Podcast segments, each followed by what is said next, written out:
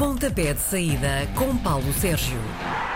Olá, bom dia Paulo. Hoje estás em direto connosco a partir de duas. Estás no Qatar, bem longe. Estás a acompanhar o Mundial de Clubes. É por aí mesmo que vamos começar. Olá, como estás? Bom dia, cá estamos eh, no estádio Califa, eh, à espera das conferências de imprensa. Primeiro de Jürgen Klopp, eh, o técnico da formação do Liverpool, depois de Jorge Jesus, o técnico do Flamengo. Uma vai começar às 11 da manhã, hora de Portugal Continental, portanto daqui por mais um bocadinho, uma 11h30, foi adiada para as 11h30.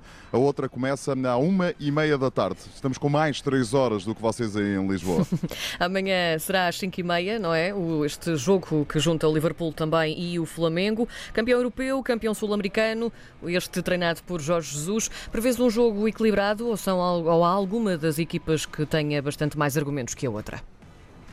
Olha, eu acabei de chegar do treino da formação do Liverpool, onde uh, tive a oportunidade de uh, ter uma má notícia, ou de dar uma má notícia para a equipa do Flamengo, porque uh, o Van Dijk, o internacional holandês, que é o central da equipa, o central mais caro da história do futebol, custou 80 milhões de euros a transferência dele do Southampton para a equipa do Liverpool, esteve lesionado, não pôde jogar frente à equipa do Monterrey, mas está recuperado e, enfim, nos 15 minutos que deu para ver o treino, cumpriu sem quaisquer problemas tudo aquilo que lhe foi pedido, portanto, irá seguramente jogar amanhã. Quem não recuperou foi o Hinaldo. Uh, outro holandês que joga no meio campo, mas uh, Van Dijk é um trunfo absolutamente decisivo uh, para a equipa inglesa.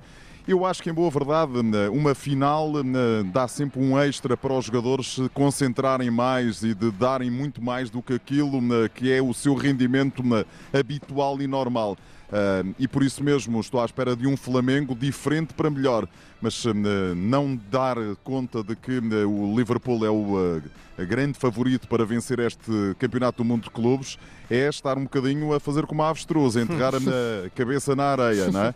E portanto é, enfim, o coração eh, dá conta de que né, era bastante interessante e engraçado o Flamengo bater o pé a esta equipa do Liverpool, mas o campeão da Europa é superior em tudo ao vencedor da taça dos Libertadores da América. Isso parece-me ser indesmentível. Por cá é fim de semana de Taça da Liga, é a última jornada da fase de grupos. Vamos fazer a coisa por grupos, Paulo Sérgio. O grupo C tem ambos os jogos às 5 da tarde e amanhã. O Sporting, que tem 3 pontos, joga em Portimão. O Portimonense tem 4. O Rio Ave, que também tem 4 pontos, recebe o Gil Vicente com 0 pontos e já matematicamente eliminado. Quem é que está em melhores condições para seguir em frente neste grupo?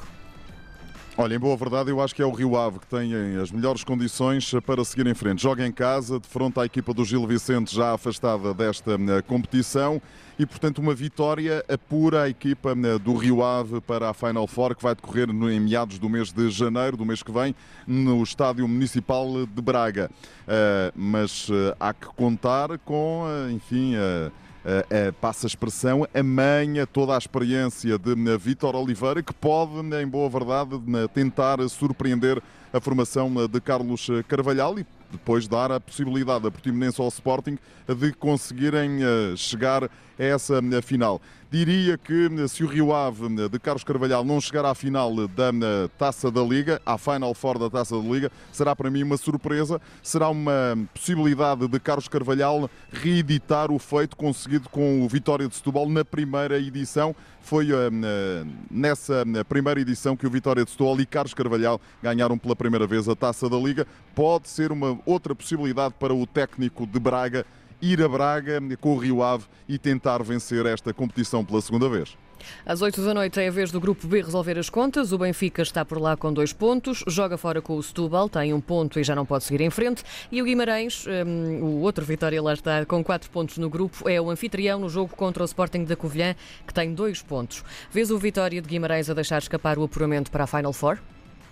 Nem pouco mais ou menos. Acho que a equipa de eh, Ivo Vieira eh, tem tudo eh, e vai confirmar frente ao Sporting da Covilhã essa possibilidade de estar em Braga para a Final Four desta taça da Liga. Repara, a equipa do Sporting da Covilhã perdeu o melhor jogador, que vai a caminho, se a memória não me atraiçoa, do Passos de Ferreira. Perdeu Ricardo Soares, que está de regresso à Primeira Liga e, portanto, tem tudo o Vitória de Guimarães para tranquilamente confirmar a presença nessa final a 4 desta taça da Liga.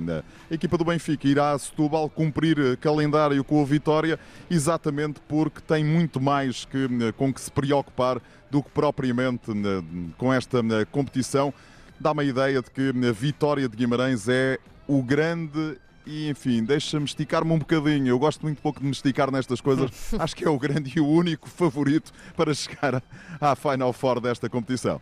Há outro jogo da Taça da Liga no sábado, mas já vamos falar dele. Avançamos para o domingo e para a decisão no grupo D. Santa Clara e Casa Pia já estão ambos sem possibilidade de se apurarem, jogam para cumprir calendário às 3 da tarde. Só Chaves ou Porto podem passar. Têm ambos 6 pontos, jogam às 7 e um quarto.